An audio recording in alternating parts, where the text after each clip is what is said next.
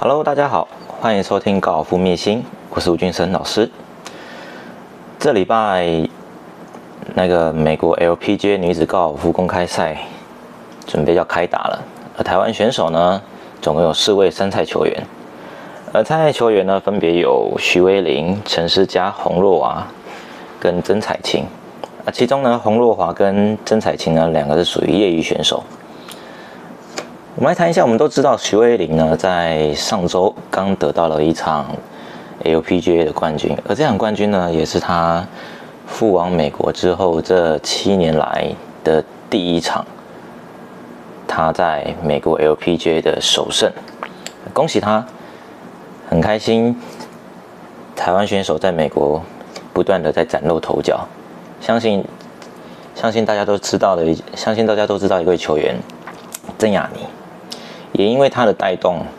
让高尔夫的风气整个又开始慢慢的逐渐提升上来，也鼓励了更多的后辈能够勇于国外去挑战，甚至走向更高的更高的层级。就像比如说美国的 LPGA 或者是男子 PGA 的巡回赛。而男子 PGA 巡回赛呢，呃，我们台湾现在有一位选手，他叫潘正聪啊，他也是我一个很好的一个朋友。再来呢，我们稍微了解一下徐威林。他在二零一五年的时候第一次获得 LPGA 的证那个正卡资格，然后一直到了今年二零二一年，哦，他总共征战了大概有七年之久，在 LPGA 当中在奋战了七年。那七年的时间呢，他总共获得了十次前十名的成绩。然后呢，在二零二一年的五月二十三号，就是在上上，就是在上上周左右，就是上上礼拜，拿到了他获得了他生涯首座 LPGA 冠军。而在今年，许威林在 LPGA 夺冠之后呢，也成为了台湾呢啊前辈啊涂阿玉、郑美琪跟龚一平，还有曾雅妮、陆小晴之后呢，成为台湾史上第六位。拿下了 LPGA 冠军的球员，非常的不简单啊！要知道，LPGA 呢就属于就等于是像是 NBA 或者是 MLB 一样的美国大联盟，能够在大联盟里里面，不管是不是大赛，你只要能够获得单战冠军，基本上都已经非常是一个，都是一个非常不简单的这件事情。甚至有的人这辈子努力了，甚至有人努力了大半辈子，都还未必能够。能够打进这个大联盟的成绩，所以说，徐慧玲不但能够打进大联盟的成绩，又能够获得单战冠军，这个确实是非常不简单的一件事情。我们也非常感谢他能够在国际不断的打出好的成绩啊，传出捷报，不断的替台湾争取好的成绩，然后呢，甚至呢也能够曝光我们的台湾。我们非常感谢他，也非常恭喜他。那再来呢，我们来稍微了解一下。LPGA 美国女子公开赛，以徐慧玲来讲的话呢，她从二零一四年到二零二一年连续七年获得美国女子公开赛的参赛资格，而更在二零一八年夺得美国公开赛个人第五名的最佳成绩，而这成绩呢，相对的就等于是说全世界最好的球员里面，她获得第五名，也是相当非常非常的厉害。我们来谈一下 LPGA 女子公开赛，它是四大，它是女子四大赛的其中一站。而在为了要很多的很多的职业选手为了要参加这场比赛，而在中间过程呢，必须要打很，必须要去要到各地去参加他们的所谓的资格赛的 qualify 的一个 test。啊，那 qualify test 呢，真的是犹如海选。在众多的高手之下，可能每一周每一站，可能这场资格赛我只取前两名或者到前三名的选手，而参赛人数可能来到可能一百或是一百二十个、一百四十个人，他只需要他只要三个球员而已。所以说，能够在连续七年过程当中都拥有美国女子公开赛参赛资格，相对这当然是不简单。我们也希望他这次能够在美公开赛能够打出一样一样能够打出好的成绩出来，啊，替台湾也希望能够得到他的捷报，要替台湾再争取一些荣耀。那再来，我们来谈一下另外一位选手洪若华跟曾彩金，他们属于他们现在目前身份还是属于业余选手。啊，目前呢，啊，以洪若华选手来讲的话，哦，他在就目前正就读乔治亚大学，呃，曾经代表，曾经在二零一六年呢代表台湾呢参加了美国墨西哥举办的世界女子锦标赛，啊，参加了二零一六年的墨西哥举办的世界女子业余锦标赛，而这一次呢，在亚特兰大的参赛资格呢，啊，洪若华。选手也很顺利的取得美公开赛的资格，而另一位选手呢，曾彩琴，她就读奥克拉荷马的那个 Telsa 大学，也是在美国，他们两个都在美国念大学。那他跟洪若华呢，两个人都是第一次在美国公开赛、美国女子公开赛然后当中的亮相，那也是他们生涯中第一次参加美国美国女子公开赛，相对性在对他们来说是一个非常大的一个考验，呃，比赛的规模跟气氛还有那个紧张的那种压力，还有什么意思？就是我们常讲的一个比赛的张力，哦，它都是属于非常高强度的一个水准。如果说他能够，如果说他们能够业余，如果说他们两位业余选手能够在这次大赛过程当中能够很顺利的获得晋级，打完四轮，又或者甚至说能够打出好的成绩，名列前茅，我相信这个对他们未未来。的那个选手之路是一个非常非常大的一个鼓舞，也对他们来说是一个非常好一个加分的作用，而相对的也能够，也能够也能更能够得到更多的厂商跟他们的 sponsor 的一个青睐。我觉得这些都是一个很好的一个机会，也希望能够他们也希望他们两位能够在这大赛当中能获得好的成绩。而下一位选手陈思佳。陈思佳，对于陈思佳这位选手，其实我非常非常的欣赏这位选手。怎么说呢？虽然陈思佳在美国尚未打出有好的成绩出来，但是他在亚洲、台湾、中国大陆那边基本上都有冠军的一个成绩跟记录。那至于像呃至于他在美国能够是否能够打到好打出好的成绩，是否能够夺冠，我觉得这也是时间问题而已。我觉得他绝对有办法，以他的实力绝对没有问题，那只是时间早晚问题而已。而为什么说我会希望欣赏非常欣赏这位球员？他对于他，他对于他自己底下，他自己有一个城市加关怀列车，而这关怀列，而他城市加，而这个城市加关怀列车呢？他主要呢就是在提携后辈，他将他所征战的比赛经验，跟他的资源，能够与他的能够与我们就是我们所谓的就是后辈啊，我们那个高尔夫的种子，就是那些小朋友啊，还有一些目前在比赛的业余球员，啊，会有参加高尔夫有来有参与高尔夫的比赛那业余球员，他们对他们的照城市加关怀列车对于这些业余选手照顾。十分有加，而且第一个不断的分享他比赛的经验以外呢，也提供了他赞助商给他们的奖品，他也很无私的向他们赞向他的赞助商争取这些奖品，然后发送给这些业余球友。我们都知道，业余球友在比赛过程当中最需要就是装备，而装备呢，对高尔夫球员来说的话，就是一个非常大的一个消耗品，而这个都是需要资金的。那这个时候，城市家的关怀列车，它能够提供这样子的方式给这些比赛球员，我觉得这件事，光是这件事情对我来说就是一个非常值得赞赏的一件事情。至少就到目前为止来说的话，我没有看到曾雅妮有做这样的事情。曾雅妮，他曾雅妮其曾雅妮选手其实他红的非常非常的。快，而且他的名气来的非常早。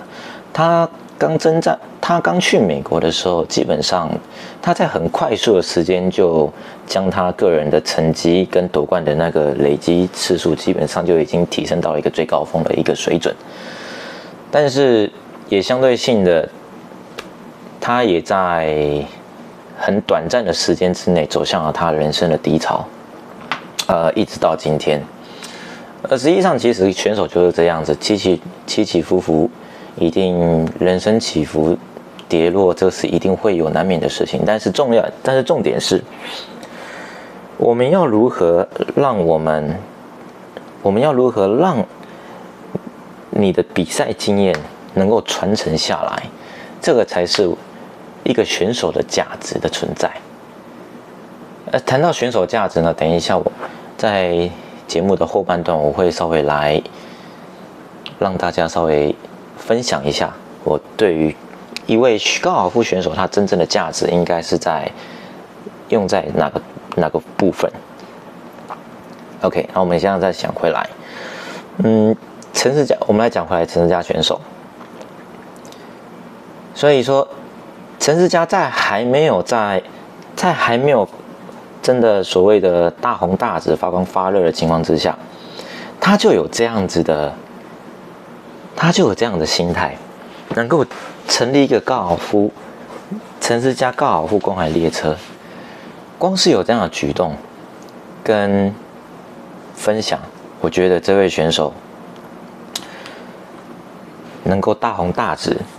我觉得是时间的问题而已。我也期望。各位球迷能够给予他们一些鼓励，跟一些支持，能够回馈于社会的选手，饮水思源的选手，他绝对能够独占一方，相信我，绝对有办法。那再来呢？我们来谈一下，我们这次比我们这次哦，我们这个节目分总共分成三，我整理了三个重点。那第二个，企业赞助与支持。讲到企业赞助与支持，，ELPGA 以台湾的女子选手来讲的话，目前最大的厂商就是我们所谓的银行。呃，第一个是台新银行，第二个是富邦银行。而他们主要赞助的内，而他主要他们赞助的内容呢，主要大多半数都是来自于呃旅费啊，跟都是来自于旅费跟一些比赛的一些开销之类的。然后我相信他们应该也是实报实销，还有最可能就是比较好一点、比较 top 一点的球员，可能对于他们他们生活开销，可能他们每个月可能都有基本的一些营养金之类的。我觉得这是很合理。那当然，这些也是因为他们用成绩、用他们的表现来争取来的。所以这类型的人，所以这类型的选手呢，他们确实是需要更多的、更多的企业赞助来能够达到他们。来能够负担他们的比赛的场次，还有他们比赛的开销。以一个职业选手来说的话，就我以我来说，当初在台湾打职业巡回赛的时候，我一年一整年比赛下来，大概接近我那个时候一年大概打八场左右。而八场开销呢，最多也差不多，因为国内嘛，所以相对的没有少少了机票那些开销。所以支出也比较便宜一点点，大约在大约落在十万到十五万左右。那如果说我们那如果说到中国，如果说到了亚巡啊，中国大陆那边去参加海外巡回赛的话，基本一年的比赛呢，可能要要参加的场次可能到十五到二十场左右，而那些开销呢，可能来到于啊七十到八十五万之间不等，因为多了一个机票，机票费用，有时候机票费用非常昂贵。然后再来住宿，也相对的，如果说你今天住的是你在人生地不熟的情况之下，你去住那个大会给你指定的饭店，我们所谓的 local hotel，那你去住那 local hotel，基本上我们要价都是要一百块美金起跳一个晚上。那所以说，更不用讲啊是，如果说你在人生地不熟的情况之下，你遇到了一个比较不好的环境，你在吃饭，你的饮食那一些，那个非常非常重要。比赛在比赛过程当中，最怕球员最怕拉肚子，所以说这个时候你在对于吃也非常非常的讲究。可能有的时候，如果说我们到印度去打比赛的话，这个时候你会发现很多职业、很多台湾的选手，他们会非常的，他们会非常的有团结心。可能比如说一个。带电锅，一个带米，一个带酱菜或者带罐头之类的，就这样子。可能罐可能罐头、酱菜那些可能没办法带上飞机，但是我们可能会在当地的超市去购买。但是电锅跟米这是一定要带的，这个是这也是高尔夫还没成名之前呢，必须会经历的会经历的一段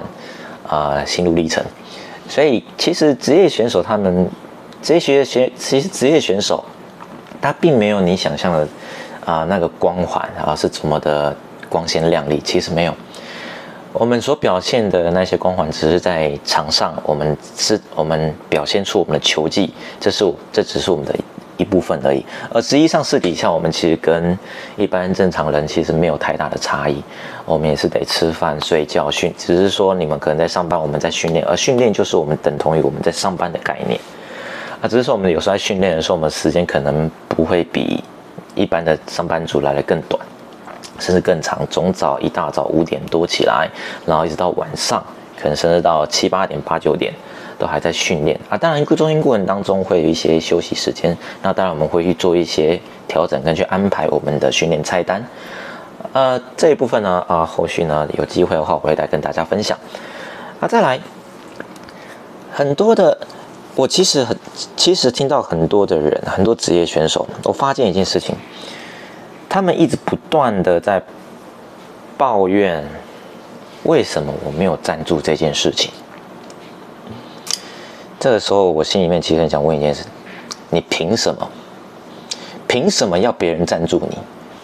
凭什么？为何一定要赞助你这位选手？你还没有发光发热之前，我为什么要赞助你？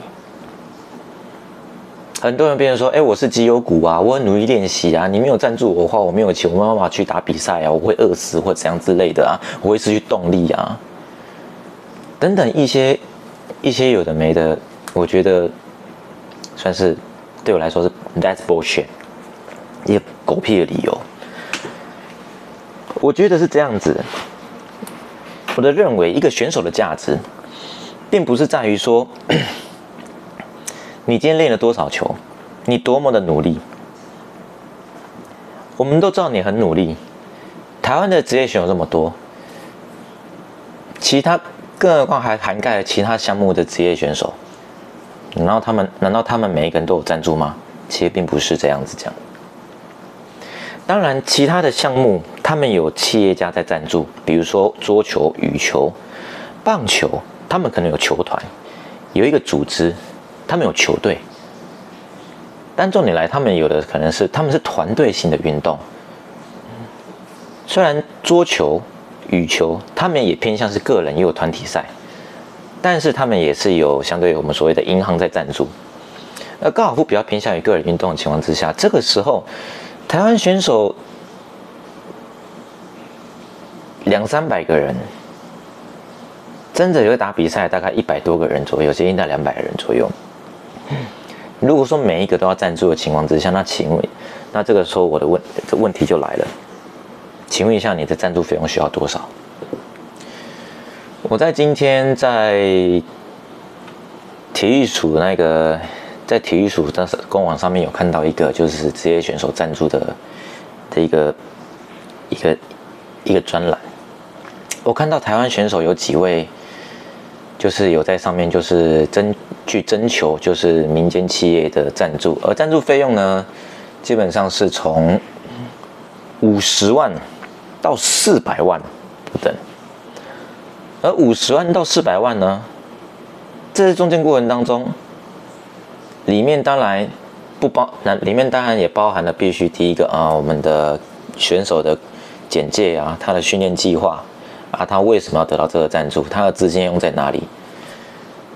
其实，其实这个时候我看到一个，我看到很多选手，他们都有一个共同的问题，真的是书读个，真的是书读的不够多，真的是书读的不够多。在训练计划上面，我并没有看到一个完整的训练计划，而且我并没有看到说他们的资金要用在哪个地方。他们要如何去支配这个现金？他们应该，他们他们要如何去支配赞助商给他们这些赞助费用？就这样子直接把金额打出来，然后训练计划就说：哦，我每天，我每个礼拜才，我每个礼拜会做几次体能，然后，然后我练多少球，我练几个小时的球，我很认真，我很努力。然后这个时候呢，我这些费用呢，我要请我的，我想要组织一个团队，啊，我要有。技能训练师，然后高尔夫教练，按摩师、心理医师、营养师这些加起来，那请问一下，你开了这么多的条件，你只要了五十万的赞助费用，你觉得够吗？当然不够。所以你所开的这些条件，跟你所需要民间企业赞助给给你的一个这些金钱，基本上它它是不成正比的。那这个时候，如果说我是赞助者的话，我看到，嗯，那你这样够吗？啊，不够的话，我相信你心里会说，那你可以再多赞助我一点嘛，对不对？哈 哈应该是这样讲好了，我们把它当做是一个 business 来讲。你今天要来跟我，你今天希望我在你身上投资金钱啊？这个时候，你你做出来的简报，我看到的简报，这个时候它是不成正品的情况之下，如果说我今天如果我愿意赞助你这五十万的同时，你要同时请这么多的营养，你要同时你要请这么多的教练来成为你的团队的状况之下。你需不需要支付他月薪？呃，你需不需要？你是不需要支付他月薪？还有训练费，还有你自己本身，你也要吃饭，你也要训练，你也要比赛，这些种种的这些种种的花费，你都必须涵盖进去。而五十万，我相信是你在台湾的一年的比赛的经费。那你要请这些的团队情况之下，你要怎么去养活他们？对不对？难道是用比赛成？难道是用比你的比赛奖金去做抽成吗？你的比赛是每一场都能够有办法很稳定的打进前十名吗？我们都知道台湾的比赛奖金非常非常的少，那基本上如果说一场比赛你没有打进前五名的话，基本上你是赚不到钱的。何况你有这么多，何况如果说你这个时候你有一个团队在后面当你的依靠的情况之下，你要怎么去养活他们？他们跟着你是希望你能够有一天。有所成就，可以赚到钱，有名气，但相对的，请问一下，你今年也三十？请问一下，今年你也三十几岁了？而这个时候，以一个高尔夫选手来讲的话，当然他还是正处于巅峰时期。那这个时候，你人还在台湾打比赛，你在海外还没有，并没有太明显的夹击的情况之下，你要求赞助商有，你要求赞助商给你赞助这些费用，对我来说，这个 case 基本上就先打枪。为什么？因为我认为我赞助你这些费用，根本你没有你自己也没有办法去养活你后面那些团队。那这样的话，对于你对于来说，你这个费用基本上是不够的。如果我赞助你这，如果我只赞助你这费用的情况之下，我是在害你。它变成是有一个起头，但是它没有一个收尾。所以这个时候变成是，所以这个时候我变成是，我觉得高尔夫选手他。除了高尔夫球技跟成绩那个，绝对是毋庸置疑，绝对是非常非常成熟跟厉害。甚至我觉得台湾选手根本不比国外选手来的更差。那至于说为什么他们没有办法跟网上去进步，或者是能够去突破那个成绩，基本上跟每一个人的，当然我们的天时地利人和跟我们的运气啊，有的人说人生生下来。就已经注定好了，紫微斗数那些有的没的，呀，我信，我绝对相信。但是我相信，但是我觉得我更相信一件事情，命运是可以被改变的，命运绝对是能够被改变的。那至于怎么改变，我觉得是我们所谓的 input，啊，input 呢，就是我们所谓的你的知识的一个灌输。你今天你的内心。好，你的大脑，你所含、你所含量、你的那个知识的涵养度的涵养程度有多高？而相对性，这个时候你做出来的，比如说我们所谓的一个 presentation，一个我们一个企划案，你今天提出一个，如果是一，你今天有办法去提出一个很完整的企划案，哪怕你今天赞助费用是开高达五百万到八百万，我相信绝对还是会有人能够。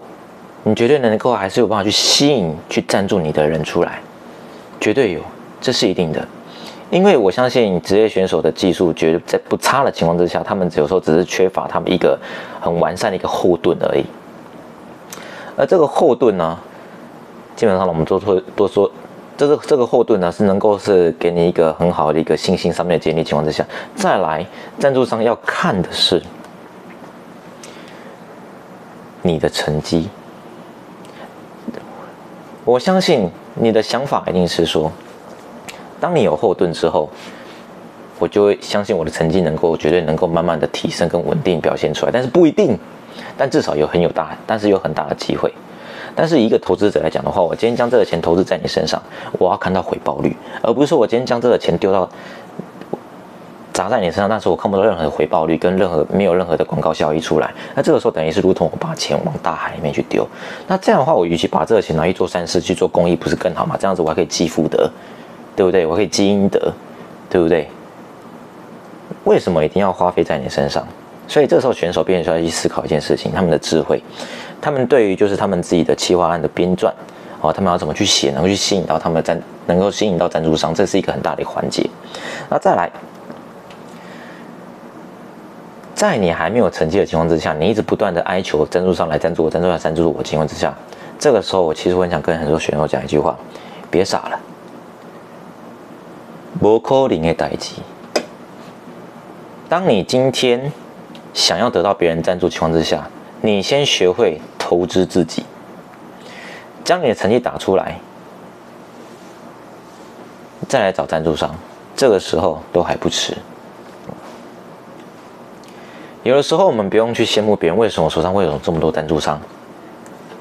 讲白了，人家运气好啊，人家有关系啊，啊你没有关系啊，你没有关系的话，这个时候你一直不断的去羡慕别人有关系的情况下拿到赞助。啊，你整天就一直看那个看那看那个的，请问一下，你都不用练球，你光是看那就饱了，你要怎么有办法去提升你自己的成绩？所以稍微改变一下吧。台湾很多职业选手哦，还有一个很多业余选手，他们的思想跟想法都必须要稍微改变一下。在别人在你还没有拿到赞助之前，你要如何让别人去了解你？你要如何去曝光自己？你要如何将你的成绩打出来给别人看，让人家对你开始慢慢有喜有对让人家让别人对你开始感兴趣，甚至有想要赞助你的念头。这才是重点。而选手的价值在哪边？智慧。选手智慧在哪里？第一个不外乎成绩上面的，成绩上面的一个展现。那再来就是你自己本身的知识的内涵跟涵盖率是多是多少。所以说，一个选手的知识涵盖率多与少，我们就看他的赞助的计划的编撰，基本上我们就可以看得出来。呃，当然，一个选手价值在哪边，也不是说我今天一整天一直不断的在 Facebook 上面就是讲说，哎，谢谢谁，感谢谁，感谢谁。光是用讲的，不如用行动去做。用讲的，每一讲就搞讲的呀。看相比看相较好讲呀，就我都得到赞助费用吗？我觉得也不是这样子。台湾太多选选手，他们只是变的是用。只用嘴巴去讲而已，那实际呃并没有太多实际的作为，那不断的抱怨跟批评，这些都没有，这些都不是一个好的一个方向。与其要这样的话呢，不如把你的球技练好。最快最快的话就是很多人常讲，把你成绩打出来，赞助商站就来找你。在你还没有成绩的情况之下，我建议你不要去奢望，也不要去眼红别人。为什么你没有赞助商？而我相信，一个选手的价值在哪里，在于他的知识涵盖，还有在于他的成绩这两个部分。还有再来最重要的一点，我们刚才所提到的陈世佳选手，他成立了他自己的陈世佳关怀列车，分享经验分享，或者是物质上面的分享，利用你的影响力去帮助、去关怀。后备选手，或者是回馈于社会大众，这才是一个选手真正的价值。而我相信，这个也是每一个协会存在的价值。再来，我们讲一下第三点，对于洪若华的认识，对于选手的认识，哈，其实这四位选手里面，其实我对洪若华其实基本上算是最有印象。怎么说呢？洪若华他是他的培训单位是在扬森高尔夫球场，而我曾经也在扬森高尔夫球场担任他们的基金呃养生那个基金一个一个基金会的一个培训队的总教练，而我在那边待的时间大概有两年之久，而在两年之内呢，当然洪若华我对他一定是有一定认识，对他因为毕竟大家都在球界里面，我很少我很少看到，就是当我今天在训练我的培训队的时候，他人我是看不到他人在哪里的，意思就是说呢。我只只要我的培训球员在练球的同时呢，洪若华他一定也在旁边练球，甚至练的比我们培训队来的更晚。因为不是说我们培训队不想练那么晚，因为我们培训队他们有他们有一个训练时间，他们是他们聘我的时间大概就是大概下午大概二到四个小时左右时间，甚至有时候我会甚至会教到超时。啊，都有可能。但是当我准备下班的时候，我还看到洪若华啊，这位选手，他刚自己背完球杆下场，打完打完球，练习完，正准备要去用餐而已。我记得有一，我记得有一次，我那个时候好像是我正我刚到养生的，准备去带他们培训队的时候，风雨无阻的情况之下。我曾经，我不曾看过洪若华有有有任何就是偷懒或怠惰的一个一个行为。我甚至有时候在休息的，在我们培训队休息的时候，我甚至也问了他：若华，你一个礼拜这样下来，你练习你练习的那，你练习量大概是多少？他回了我一句话：老师，其实我没有在顾我的练习量。其实我每天在练球的时候，我都是按着我的课表再去去去执行，还有教练给我的一个功课。教练希望我可以达到什么样的目标？呃，这个时候教练希望跟我说，我想要达到这目标情况之下，我也希望能够把它内化，然后便是在场内可以发挥出来。我光是听到这，我光是听到他讲这句话，我觉得这选手真的是很不简单。很多人都会只，很多人都只按照着教练给他们课表，不断的按表操课。当然会不会进步？会，绝对会。但是呢，洪若华这位选手，他第一个，他不但他想要去做出教练给他的课表，跟他希望的动作情况之下，他还希望可以将教练给他的东西能够内化，然后在场内表现出来。所以他进步的快不快？快，他绝对进步比别人还快。他会不会成功？会，他绝对。会比别人更成功，所以说那时候他他本身之前所接触高尔夫之前的呢，他是有从事了其他的运动项目，啊，他在从其他运动项目转换的过程当中接触了高尔夫，他其实在他接触时间其实并没有很多，短短大概我敢说大概五六年的时间而已，他就已经有办法能够。得到美国大学的青睐，而且还甚至还可以取得美国大学奖学金，然后现在在美国念乔治亚大学在念就读，也是他们的校队。那当然在这之前呢，他也在很短暂时间之内让自己成为台湾业余的那个女子的国家队代表队。所以她在二零一六年的时候参加了墨西哥举办的世界女子业余锦标赛，这是算是这个。这个比赛殊荣算是以业余来说话，算是最高顶尖的一个成绩。世界业余锦标赛呢，它有分男子跟女子。你只要能够代表国家去参加一次，哪怕你没有得名，这也是非常大一个殊荣。以业余选手来说，他这就是一个非常棒的一个里程碑。所以说，我们话说回来，洪若华这样子的。的一个练球的心态，他在那个时候其实还未满十八岁，他已经震惊到我。这个小选手非常非常的不简单，思想观念非常非常正确，而他也并没有我，而且我也并没有从他身上说什么，就是嗯，谁为什么谁有赞助，谁没有赞助？我想要去美国念大学这件事情，要必须花费很多资金，而这个时候怎么办？当然，我相信杨森球场绝对有支付他一些些，就是所谓的费用。但是我相信，绝对绝对是非常非常的少，